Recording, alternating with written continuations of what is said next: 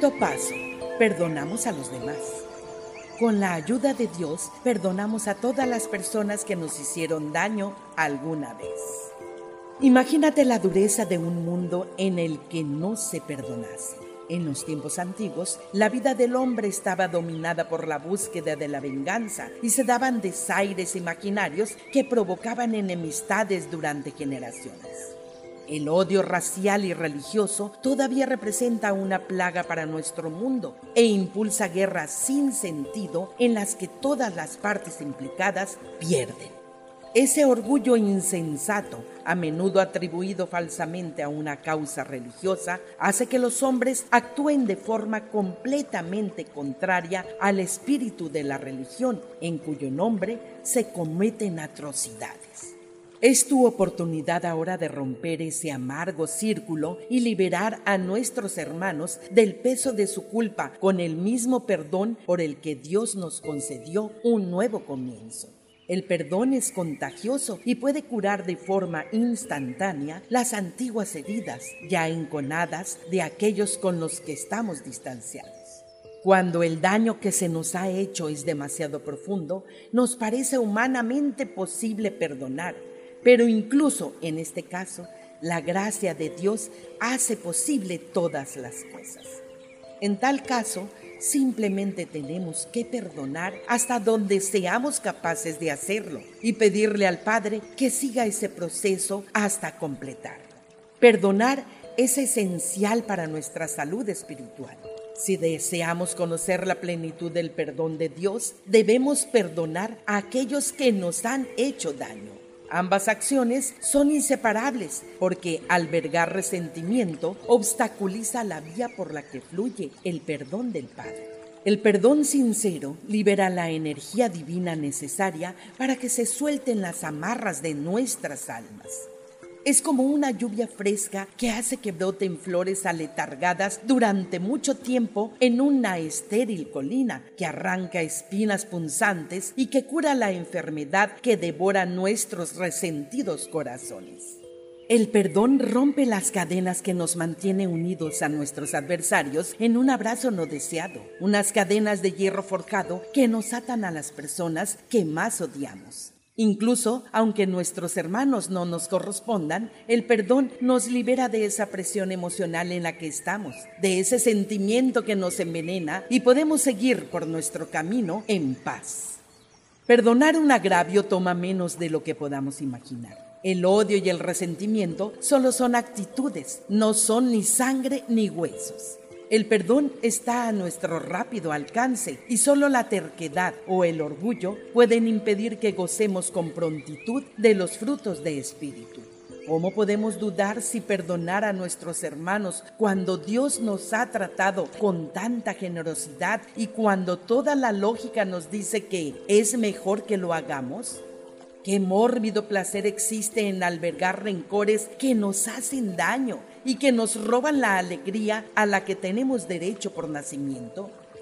Dios nos ha perdonado por amor y en esta nueva relación tenemos que encontrar fuerzas para perdonar a los demás. Al perdonar, recuperamos a nuestros hermanos y nos recuperamos a nosotros mediante la fuente de la que procede toda rehabilitación.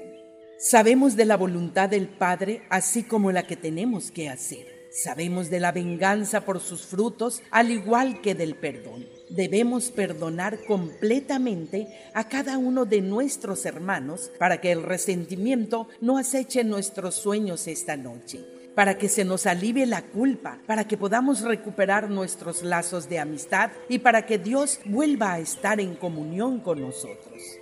Hoy es el día que nos ha dado Dios para deshacernos de ese círculo de venganza e ira que nos debilita y a medida que comenzamos a perdonar, su espíritu descansará dulcemente en nuestras almas. En el perdón, el Padre revela su nombre que es amor. Nosotros liberamos a nuestros hermanos de su peso y al hacerlo, así nos liberamos a nosotros mismos. Desechamos esas turbulentas y perversas actitudes para entrar en el reino celestial del Padre, donde residen todas las cosas que de verdad merecen la pena. La libertad de espíritu que experimentamos al perdonar nos conduce hasta lugares que los ojos no han visto ni oídos han oído a todo lo que el Padre ha preparado para aquellos que lo aman y se atreven a seguir su misericordioso deseo.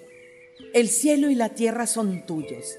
Padre misericordioso, ayúdanos hoy a poner nuestras cosas en orden para que podamos encontrarnos libres y buscar las tuyas. Danos coraje para hacer tu voluntad hoy mismo. Citas de los escritos de Urantia.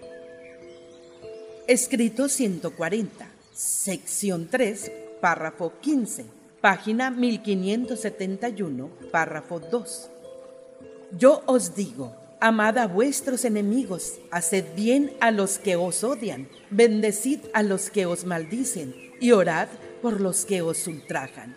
Y como creéis que yo haría a los hombres, hacedlo también vosotros. Escrito 140, sección 3, párrafo 16, página 1571, párrafo 3. Vuestro Padre en los cielos hace salir su sol sobre malos y buenos y llover sobre justos e injustos. Vosotros sois los hijos de Dios. Aún más, ahora sois los embajadores del reino de mi Padre. Sed misericordiosos como Dios es misericordioso, y en el futuro eterno del reino seréis perfectos como vuestro Padre Celestial es perfecto escrito 140, sección 3, párrafo 17, página 1571, párrafo 4. Se os ha encargado que salvéis a los hombres, no que los juzguéis. Al final de vuestra vida en la tierra, todos vosotros esperaréis misericordia. Así pues, exijo de vosotros que, durante vuestra vida mortal, mostréis misericordia a todos vuestros hermanos en la carne. Escrito 141, sección 3, párrafo 8, página 1590, párrafo 3. Al manifestar misericordia, Él quiso mostrar la liberación espiritual de todos los rencores, los agravios, la ira y el egoísmo de las ansias de poder y venganza. Y cuando dijo, no resistáis al mal, explicó después que no quería decir que tolerara el pecado ni que se confraternizara con la iniquidad. Intentaba cuanto más enseñar a perdonar, a no resistir el maltrato de la propia persona, la injuria maliciosa a los sentimientos de la dignidad personal de cada cual. Escrito 146, sección 2, párrafo 4 página 1638, párrafo 4. El Padre de los cielos os ha perdonado antes aún de que hayáis pensado en pedírselo. Pero tal perdón no está disponible en vuestra experiencia religiosa personal hasta que vosotros no perdonéis a vuestros semejantes.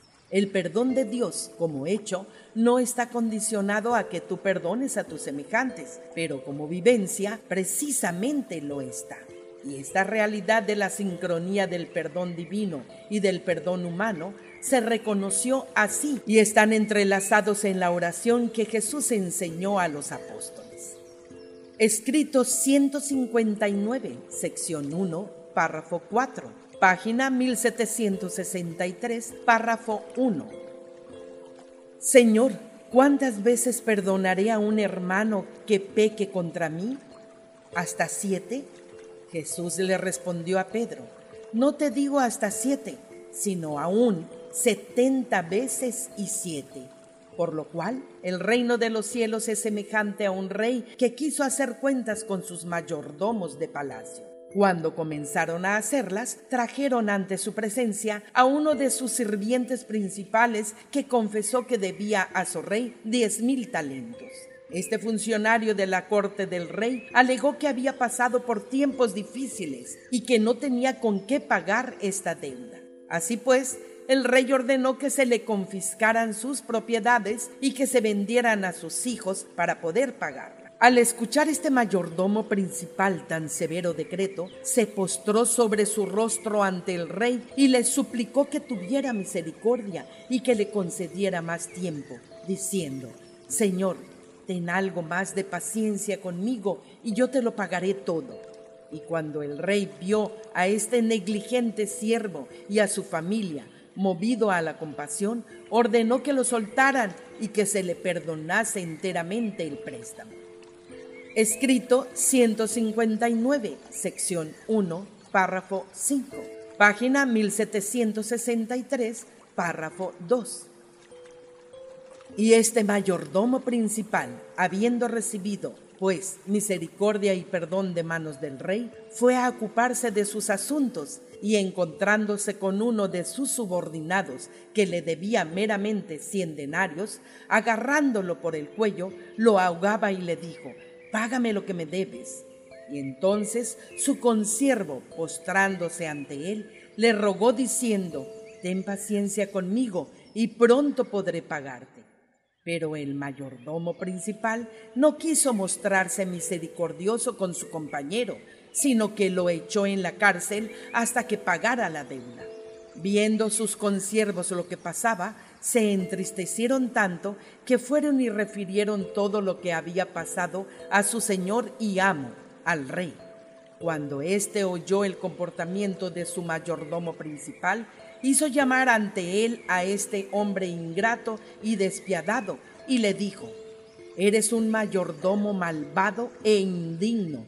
Te perdoné toda tu deuda sin condiciones porque me rogaste compasión ¿Por qué no mostraste también misericordia con tu consiervo, como yo tuve misericordia de ti?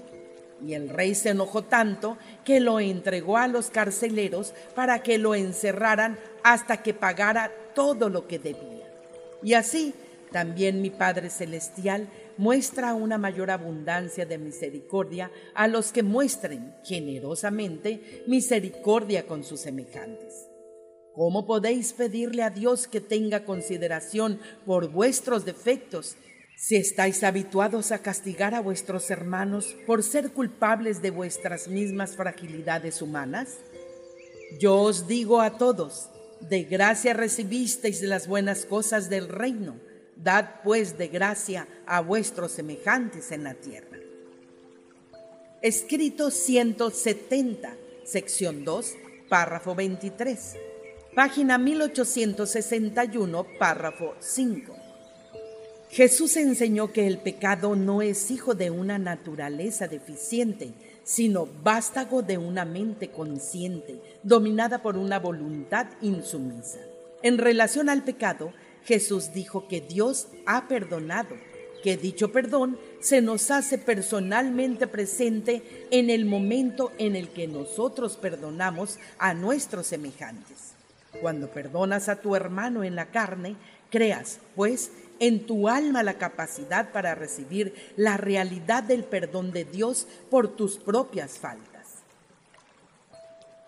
Escrito 174, sección 1, párrafo 4, página 1898, párrafo 4.